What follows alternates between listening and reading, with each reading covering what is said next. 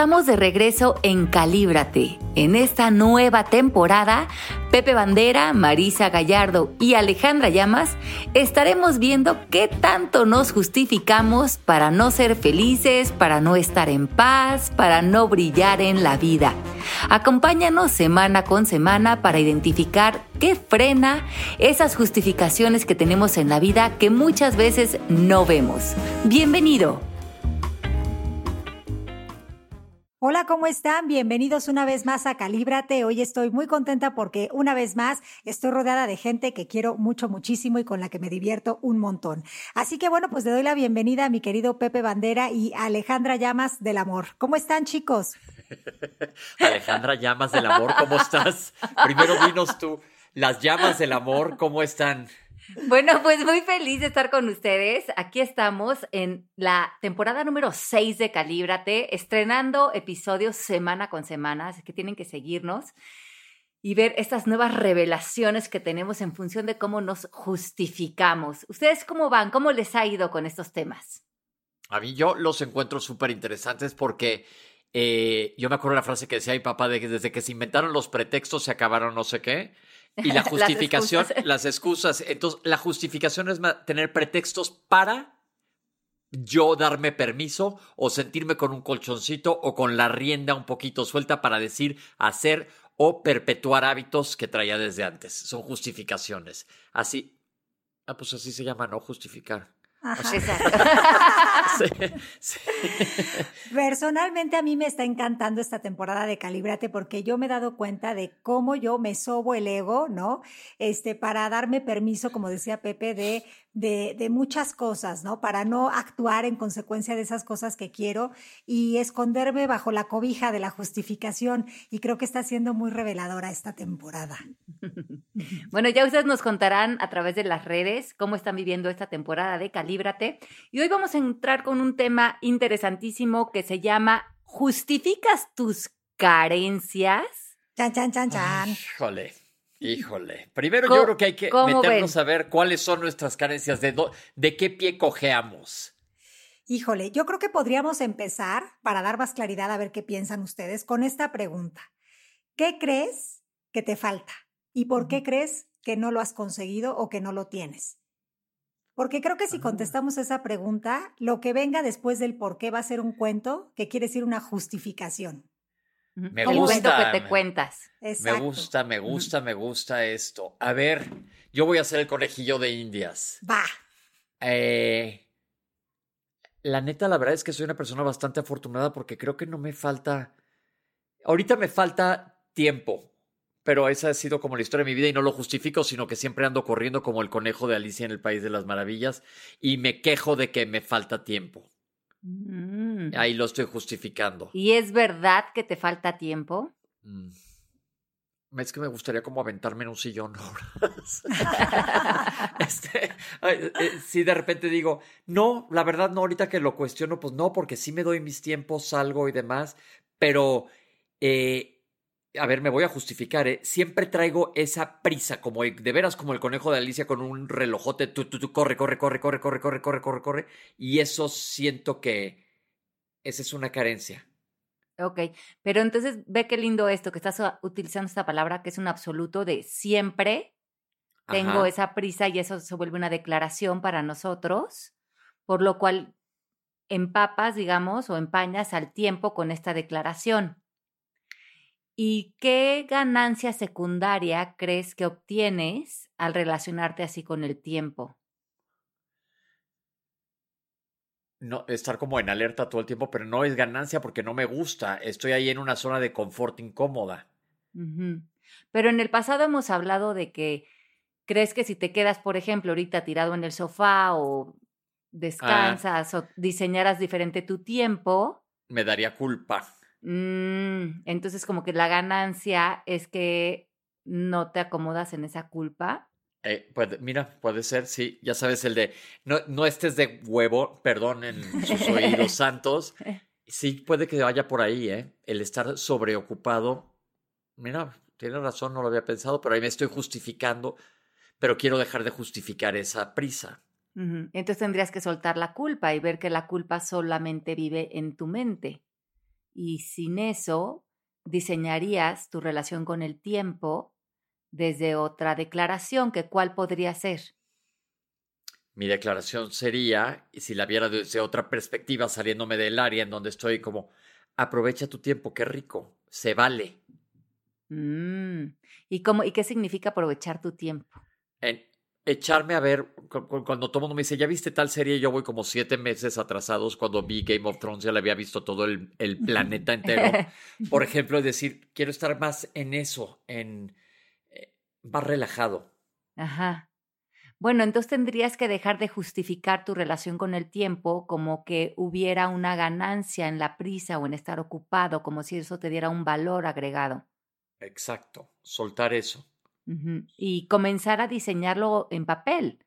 ¿Cómo sería tu siguiente semana de lunes a domingo si ya no te relacionas desde la culpa, sino desde aprovechar tu tiempo, que para ti significa poder descansar, ver tus series, como que hubiera mucho más armonía en cómo diseñas eh, tus compromisos, tus responsabilidades y tu tiempo libre. Ok, se me hace súper interesante eso y tengo una pregunta. Me puse a escribir, ¿qué efecto tiene el plasmarlo en un papel? Porque cuando lo pones sobre papel, ya estás diseñando. Yo tengo de hecho una agenda de esas del pasado de papel y sobre esa diseño todas mis semanas y las puedo ver como una fotografía de lo que va a suceder, exacto, de, de, lunes a domingo, y veo el flow de la semana, veo más o menos cómo están los espacios de descanso, veo si algo está saturado y comienzo a diseñar em, que sea una semana que me va a gustar vivir. Y si no, cancelo, muevo, replanteo o ya no acepto más compromisos para que haya todos estos espacios de descanso, de ocio, de ejercicio, de sobremesa. Y eso tiene que poderse ver en, en la fotografía de tu agenda semanal. Me gusta pensar eso porque, eh, miren, algo que sí he aprendido yo a lo largo de todos estos años es el valor del no. Y antes que yo era socialitos, iba a decir Lili Ledi, pero iba a revelar mi edad porque ya ni existe esa compañía y la mitad de la gente no va a saber de qué estoy hablando. Pero eh, iba yo a la apertura de un sobre. Y ahora sí, digo, mi, el, el, no me funciona mucho en eso. Me dejo de, justificar de que tengo que ir a todo, pues no, no tengo que ir a todo y es rico decir no, porque como que me siento más empoderado. Ay, no, es delicioso. El no es la oportunidad y la puerta a, realmente vivir una vida que vaya de la mano con tu salud, tu bienestar emocional, eh, lo que realmente quieres hacer, tu presencia. Si le estás diciendo sí a todo, ni siquiera estás en presencia en donde estás. Ok, pues ahí está una carencia. ¿Ustedes? bueno, yo a veces me quejo de que no tengo ideas, de que como que me faltan ideas. Marisa, estás llena de ideas. sí, pero confieso que es un pensamiento recurrente que me visita y cuando me lo creo, verdaderamente entro como en una cosa de dónde están las ideas, voy a buscarlas en donde quiera que estén, como que en, exigencia, como que en prisa interna, em, como, que, como que si me estuviera perdiendo de algo cuando me creo eso. Eh, obviamente, con estas herramientas que tenemos, me, logro salir de esa película de terror y ver que las ideas están al alcance de mis manos, pero sí confieso que es una de las cosas con las que constantemente me atormento eh, cuando estoy en, en un punto ciego.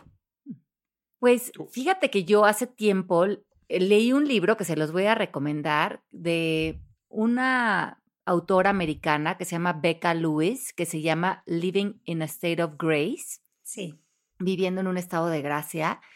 Y todo el libro se trata de esta idea, esta propuesta que nos hace ella, de entender que cuando nacimos teníamos una visión de ver un universo completo, pero conforme comenzamos a ser programados por estas creencias de bueno, malo, bonito, feo, mejor, peor, esta dualidad, comienza también a sentarse en nosotros una percepción de carencia.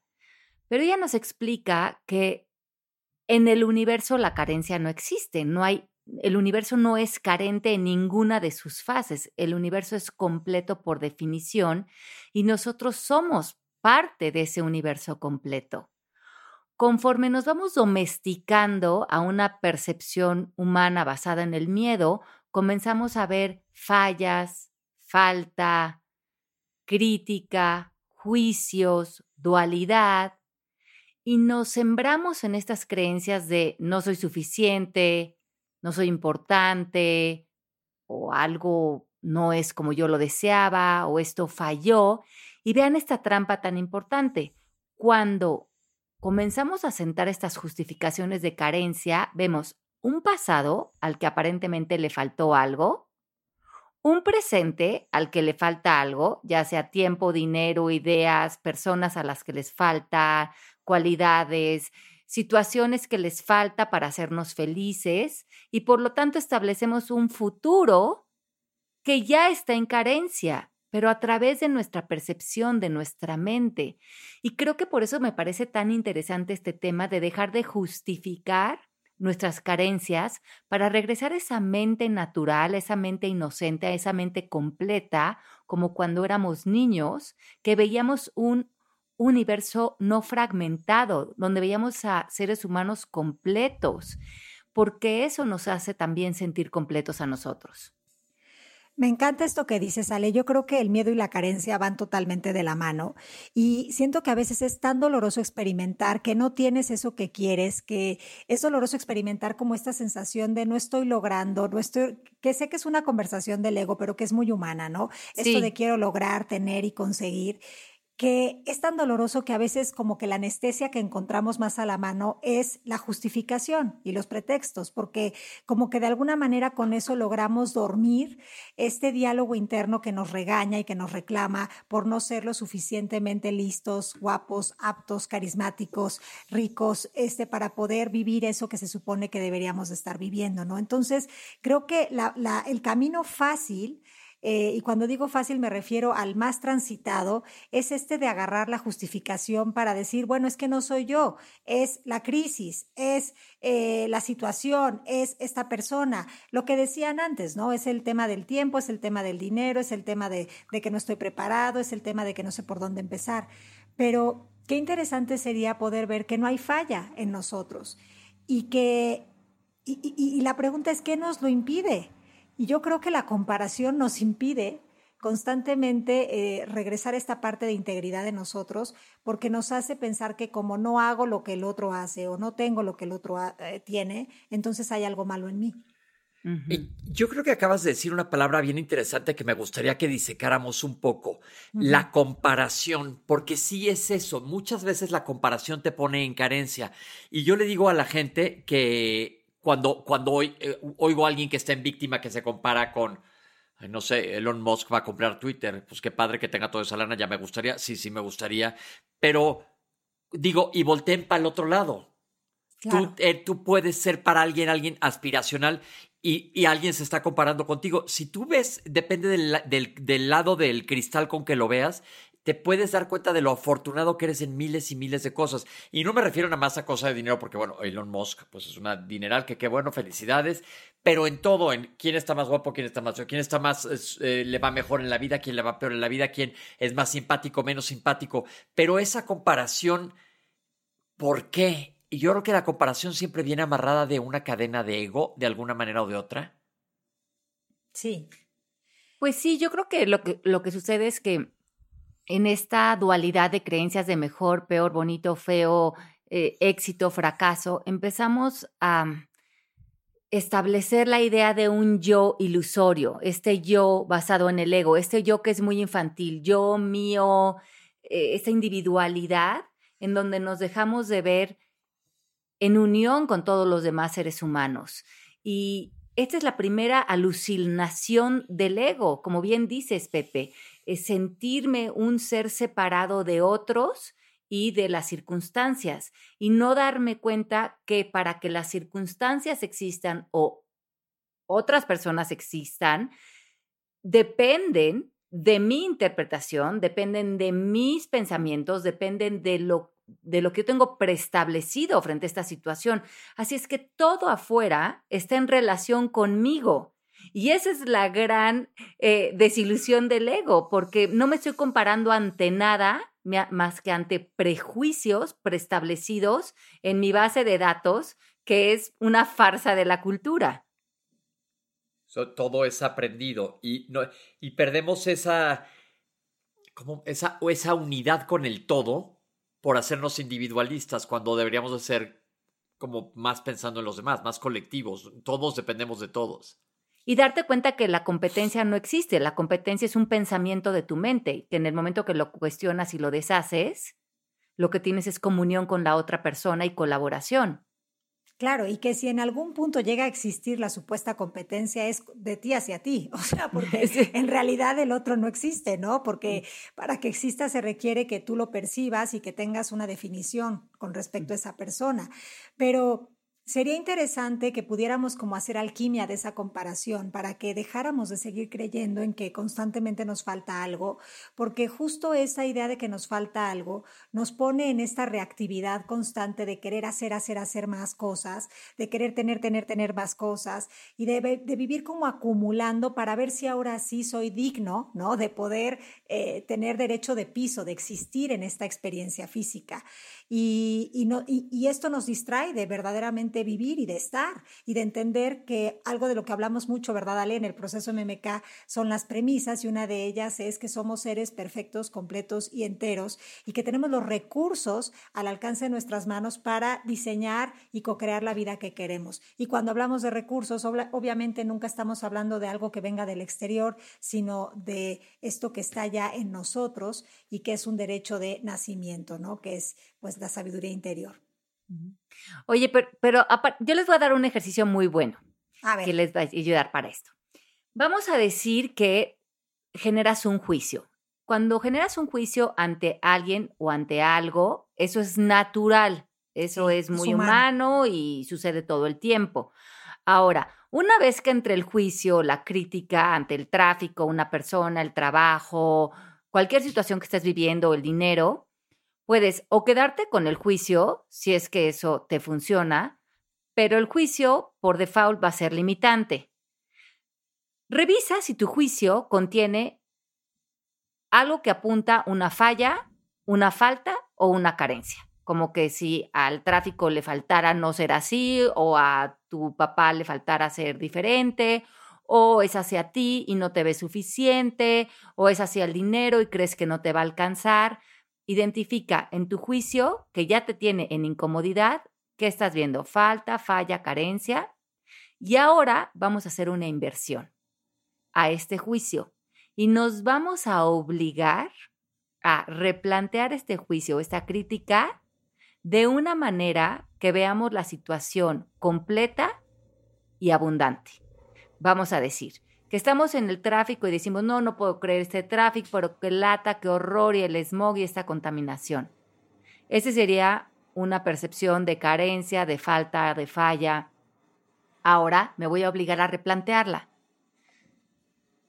Estoy agradecido porque en este momento tengo salud, tengo un coche, me estoy transportando o tengo transporte público, me estoy moviendo de un lugar a otro, me estoy moviendo a mi trabajo, tengo un trabajo, estoy en una ciudad que, bueno, pues sí tiene contaminación, pero en este momento no me está afectando esta contaminación, pero también vivo en una ciudad que tiene eh, teatros, que tiene cines, que está llena de folclore, que tiene eh, mis amigos, que está mi familia. De esa manera como dice Becca Lewis, empiezas a cambiar, que te vayas automáticamente a la mente de la falta y la falla, a establecer una mente que vea el, como la realidad completa, que incluya el claroscuro, sin que ese claroscuro sean juicios de bien o mal, sino que existen unas cosas, pero existen otras, y todo ello hace una realidad bella, una realidad completa. Ella dice que si nosotros practicamos esto a lo largo de un tiempo, vamos a ir como reconstruyendo nuestra mente para que dejemos de reforzar esta óptica de falta, falla y carencia y podamos volver a nuestro estado de gracia, ese regalo de nacimiento, que nos vuelve a nosotros también seres completos, porque cuando vemos un mundo fragmentado y carente afuera, eso mismo estamos viendo en nosotros mismos. Sí, este ejercicio es muy poderoso porque es como hacer estos ejercicios de gratitud. Eh, básicamente lo que logras con ellos, con la práctica constante, por supuesto, es hacer un cambio total en tu diálogo interno y por consiguiente en tu, en tu mentalidad, ¿no? Entonces es una gran invitación a que yo lo llamo el instante en el que cambio la perspectiva, ¿no? Ese instante mágico, mágico, místico, misterioso, pero más bien maravilloso, donde se hace esa, esa alquimia, ¿no? De lo que primero era, era algo que me molestaba a algo que me regresa a la apreciación y a la gratitud. Entonces, esto, yo me acuerdo, hay, hay, un meme que he visto por muchos lados que va dos personas en un camión, uno va viendo así para afuera de la ventana diciendo, wow, qué increíble el sol, el paisaje, y el otro va viendo del otro lado como la pared, como medio amargado. Entonces, esto todo es, es como, como actitud, básicamente. Estoy en una situación, regresando a la básica que acaba de comentarle del tráfico, es decir, en vez de estar puta, qué tráfico del nabo, estoy aquí, decir, bueno, tengo rato para contestar todos mis 72 mil WhatsApps, tengo rato, obviamente háganlo con la, grabadorcita, este, para ponerme a oír una canción que hace años que buscarle el lado bueno a todo. Y como dice Marisa, si esto lo vuelves un ejercicio que no se, no pasa de un día para otro, pero lo haces un ejercicio, créanme neta, ¿verdad, Ale? Que sí cambian las cosas. Totalmente. Lo tienes que hacer como ejercicio. Como un músculo que estás ejercitando. Como un músculo y empiezas a ver un mundo diferente y te empiezas a experimentar frente a este mundo de manera diferente. Ahora, el ego va a brincar aquí, va a decir, no, no, no, bueno, suena muy lindo todo lo que dicen, pero la realidad es que en el mundo sí existe la carencia porque eh, ves las hambrunas, ves las enfermedades, ves las tragedias naturales, ves el cambio climático. Entonces, esto que plantean estos tres chicos no es una realidad. Es darse a tole con el dedo, dirían en eh, México.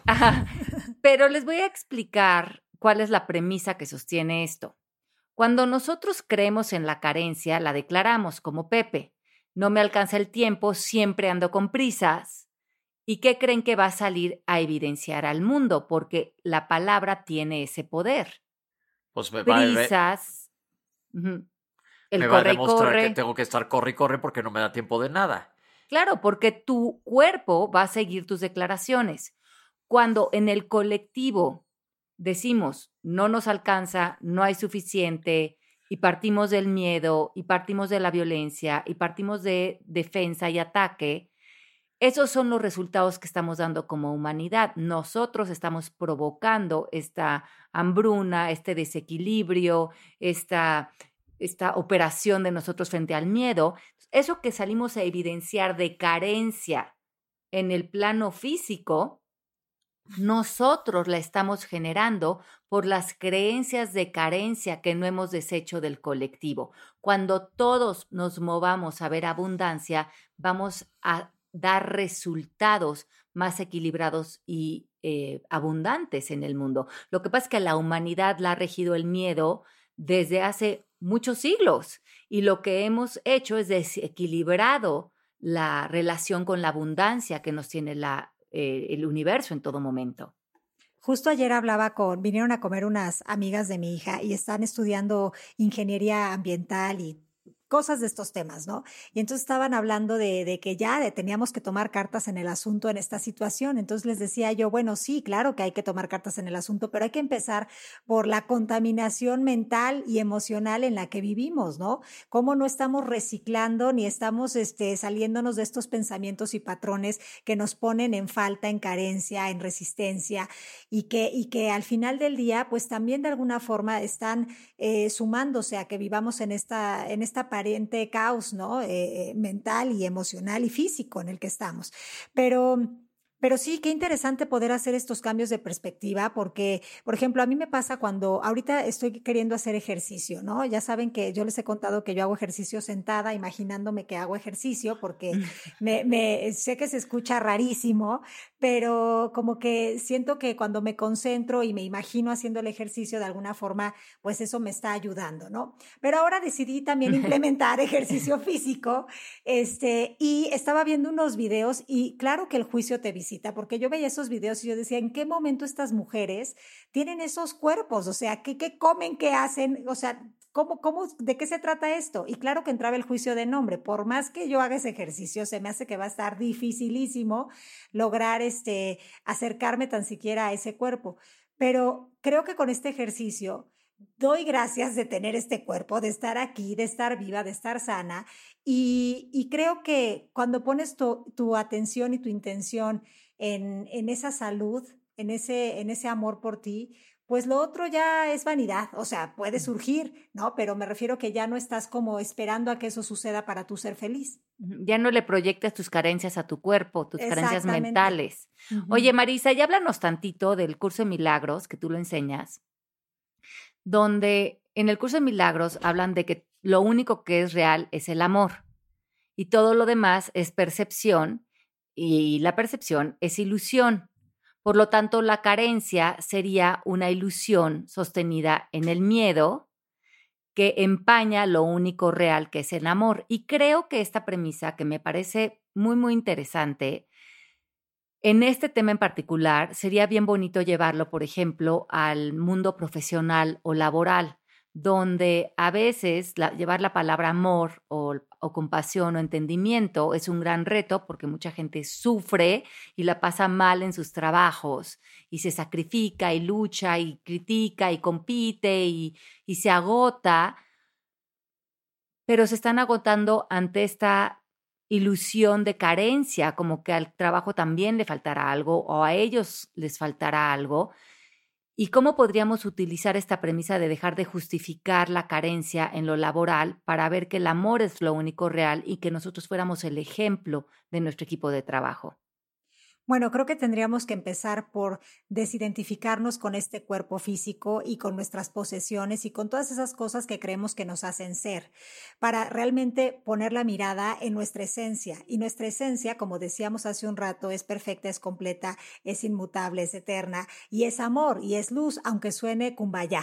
Entonces, la, la, idea es que una vez que uno deja de ver el mundo de la forma y, se, y, se, y, y a través de una respiración se conecta con la conciencia, que es la única realidad, que es ese mundo de potencial ilimitado. Entonces es cuando hace sentido hablar de amor, es cuando hace sentido hablar de cooperación, porque te das cuenta de que no hay nada separado de ti y que tú eres parte de un todo y que todo lo que le deseas al otro, de alguna forma te lo estás deseando a ti porque como dijimos también al inicio, para que el otro exista en tu mundo se requiere que tú tengas una interpretación, una definición de esa persona.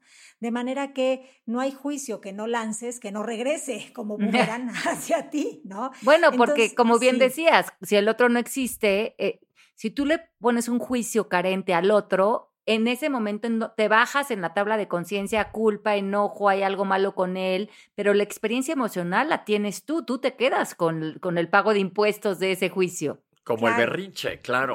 Sí. Entonces lo ideal es dejar de ver a las personas como medios para un fin y empezar a ver que las personas este, estamos ahí todos para cooperar y que, y que al final del día, más allá de nuestra programación, todos queremos, eh, eh, tenemos la misma voluntad, que es vivir en paz, en expansión y en prosperidad. Si verdaderamente hiciéramos a un lado todos estos juicios y pretextos, pues estaríamos viviendo más desde la presencia, por consiguiente más desde la inspiración y por consiguiente más desde la cooperación. Entonces, bueno, pues es una práctica diaria, ¿no? Porque este mundo nos grita que, que sí es verdad todo lo que vemos con los cinco sentidos, sin embargo, nuestro ser nos hace ver que hay que ir al interior para poder resurgir otra vez.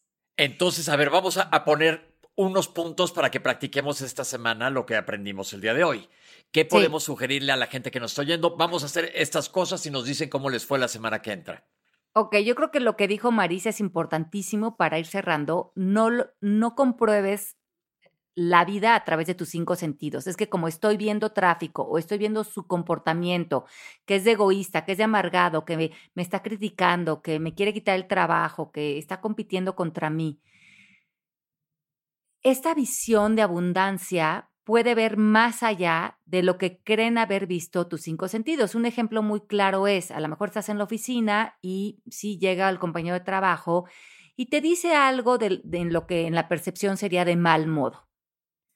Pero verlo desde la ambición o desde la abundancia sería a lo mejor traducir eso a, podría ser que en vez de verlo desde mal modo y ponerme a la defensiva, podría ver esto como un llamado de amor de él que él esté en dolor, que él esté en miedo, podría, en vez de querer tener la razón de lo que creía haber visto, puedo ver más allá, tratar de tener un entendimiento y una compasión que va a romper las barreras de la percepción, pero que me va a mover a la abundancia. Y yo creo que ese es el ejercicio que podemos aplicar esta semana.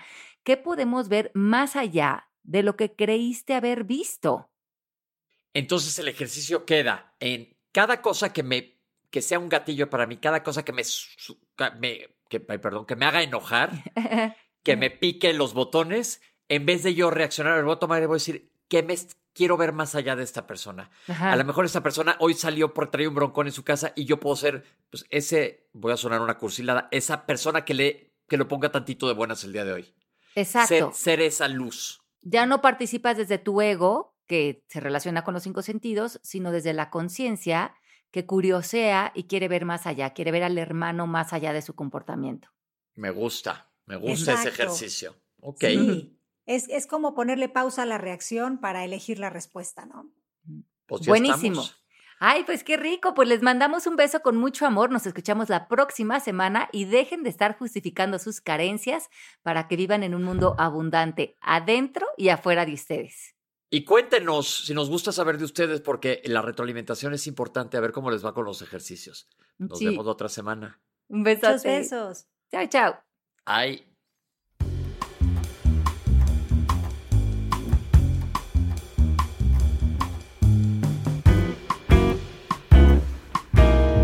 Gracias por acompañarnos en esta nueva temporada de Calibra tus justificaciones. Nos escuchamos la próxima semana.